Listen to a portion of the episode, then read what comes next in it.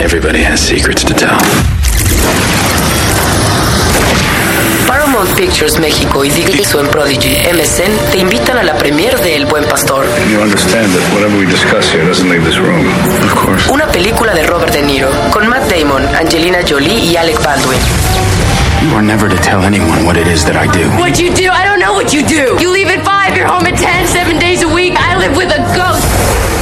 O sea, está chingona. Gentlemen, the CIA. Marzo 15, Cinépolis Diana. Para ganar boletos, visita nuestra sección de promociones. El Buen Pastor, Premier. Everybody has secrets to tell. My secrets are bigger than others. Dixo y Prodigy MSN invitan. Ay, Adeli, le he dado tantas largas a este Tao. Sencillamente porque la pregunta más difícil de responder es ¿quién es uno mismo? Pero dadas las circunstancias y dado lo avanzado de mi edad, por lo menos creo que te puedo contar qué me ha llevado a ser como soy. Hoy, el Tao de tu mamá. Este es el podcast de Fernanda, de Fernanda Tapia. Podcast por Dixo y Prodigy MSN. Yo nací en esta vuelta el 23 de junio de 1965. O sea, los que le saben esto, soy cáncer con ascendente en escorpión, soy del decanato más pegado a Géminis, soy primera hija de mi madre y tercera de mi padre. Claro, hija única en este segundo matrimonio, porque a las otras medias hermanas, la verdad, es que nunca las. Mi madre pensó que yo ya ni iba a nacer, que no iba a tener hijos por lo avanzado de las edades de ambos. Pero yo llegué como el reintegro. Me concibieron en Acapulco un 15 de septiembre. Lógico. Mi papá no salía ese día porque pensaba que en México todavía mataban gachupines. Mi madre no había notado su embarazo, pero cuando lo descubrió, entonces sí enloqueció. Un poco más. Yo nací en el hospital de un afamado doctor japonés. Mi mamá acudió ahí porque como buen oriental, él no revisaba a las mujeres, lo hacía su enfermera. A mi mamá la verdad no le gustaba que la anduvieran toqueteando, hombre, ¿qué va? Junto, el hermano de ese doctor tenía un hospital veterinario y yo, y yo no nací ahí de puritito milagro, ¿eh? porque ya iba para adentro la ambulancia al veterinario. De chica viví en Polanco y en la Glorieta Chilpancingo, un poquito después, aunque fíjate que después fui conociendo mi identidad más folclórica. En un balcón de la antigua Glorieta Chilpancingo por las mañanas jugaba a que era la presentadora de un circo. Ah, cómo me encantaba esa fantasía. Por las noches me cenaba una flauta de pollo en los cocoteros y a dormir. Como era muy despierta, siempre hacía pensar a mis papás que venía de otro planeta y los hacía pasar unas penas horribles. Por ejemplo, alguna vez estaba muy de moda Topollillo, el original, imagínate, con Raúl Astor. Fuimos a un Sambors, ahí en el centro, mis padres tenían un restaurante muy cerca, y voy viendo un topollillo gigante, y que me hago mi berrinche y me azoté al suelo y hasta lo chupé, yo creo, porque yo quería el topollillo. Mi mamá me arrastró. Como pudo, llegamos al restaurante de mis papás, donde mi padre platicaba con el dueño de una alpargatería española muy famosa, el señor acá, muy rico, ¿no? Y me ve hecho el mar de lágrimas, y me dice el señor, ¿pero qué le pasa a la niña? Y yo, es que quiero un topollillo, ¿no? Y el señor, imagínate en esa época, saca la cartera, me pone un billete de 100 pesos en la mano y yo pego un berrido más fuerte. Y dice Manolo, el, el dueño de la alpargatería, ¿pero y qué te pasa? Faltan 20 pesos.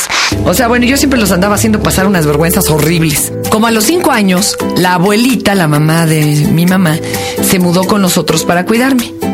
Y como solo tenía dos recámaras el departamento, pues a mí me mudaron a un catre junto a mis papás. Y yo creo que eso nunca se lo perdoné a mi abuela. Era como la hermana y la rival que nunca tuve. Mi madre me decía que le tuviera paciencia, que estaba tan viejita, que pronto se moriría. Pero la verdad es que hierba mala nunca muere. Y la débil anciana se peló hasta mi adolescencia. Bueno, me decían la cursienta. Tomaba cursos de todo: muñecos de peluche, resina, óleo, dibujo, ballet, danza moderna, teatro, papel maché, kung. Y bueno, atormentaba al tío Nacho para que me llevara a los talleres de Chapultepec o de plano que me enseñara a usar su herramienta. El taladro, las pinzas, los martillos. Yo era su asistente. Bueno, cuando por fin la escuela libró a mi familia de mi estamina, me volví odiosamente aplicada. Era peor que Hermione de Harry Potter aunque un poquito más peinada. Era súper mustia, súper dedicada.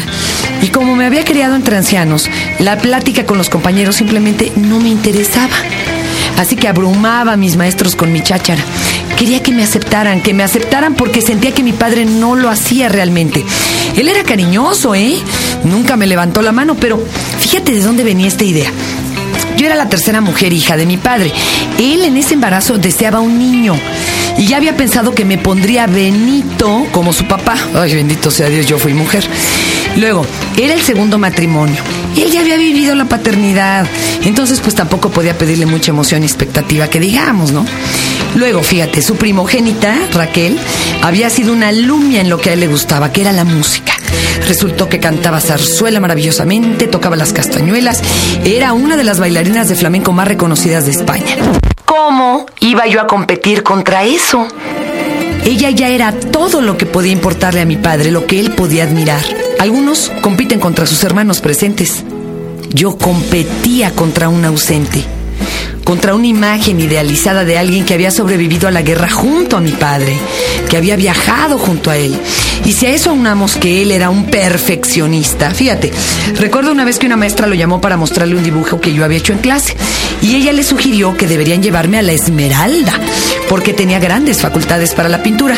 Él tomó la hojita de papel, se rascó la boina, lo miró atentamente y lo desechó diciendo, no, la verdad es que está mal el punto de fuga.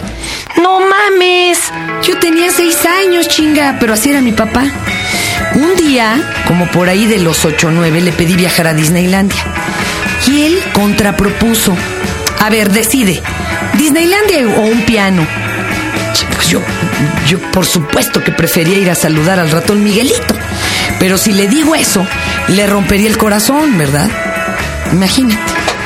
Compró el piano a plazos. y si estudiaba piano y yo fallaba la nota, me equivocaba, desde el otro cuarto me gritaba, la de al lado. Pues tenía oído absoluto. Odié el piano. Yo de plano ponía un despertador para que cuando transcurrieran una hora exacta, los 60 minutos, ¡pam! lo cerraba. Pero bueno, yo sacaba puros dieces, puros dieces, de primaria preparatoria. Ves mis certificados, puro diez. Me gané la Ruta Hidalgo, que es el equivalente a las Olimpiadas de Conocimiento de ahora. Pero todo eso no le bastaba. Todo era poco para él. De ahí que intentaba de cualquier forma ser aceptada por él. De una vez te lo digo, Adeli, ya para que ni pierdas tiempo en eso, ¿eh? Tú no vienes a complacernos a nosotros, tus papás, ni a tratar de ser aceptada a cualquier costo por nosotros ni por nadie, no. Tú haz lo tuyo y se acabó. De antemano te amamos porque eres nuestra hija. Ya veremos qué tan hábiles somos los tres para llevarnos bien. Eso es otra cosa. En mi vida, en mi infancia, había otro fantasma. Una media hermana, hermana de esta Raquel, ¿verdad? Que murió en España al año de haber nacido. Su nombre era Ana Mari. Y cada vez que yo hacía algo que ellos no querían que repitiera, me decían, no camines descalza porque te dará pulmonía y de eso murió Ana Mari. Cuando te compremos un carro, no manejes rápido porque chucarías y de eso murió Ana Mari. Carajo, esa hermana tenía más vidas que un gato. Ajá. Hasta que ya fallecido mi papá, un día hurgando en una sombrerera llena de partituras, fotos y poemas, descubrí unos recortes de periódico muy viejos, amarillentos, donde narraban cómo la policía había encontrado los cuerpos de una pareja que habían hecho un pacto suicida allá en España. Y sí, no más les faltó decirme alguna vez, no intentes suicidarte porque así, así murió Ana Mari. Bueno, yo de chiquilla era, como te digo, muy pero muy abusada. Mi mamá y papá trabajaban de noche y entonces tenían miedo de que pues, con balazos de juniors o algo, porque en el antro se ponía la cosa muy, muy dura yo pues me fuera a quedar huérfana.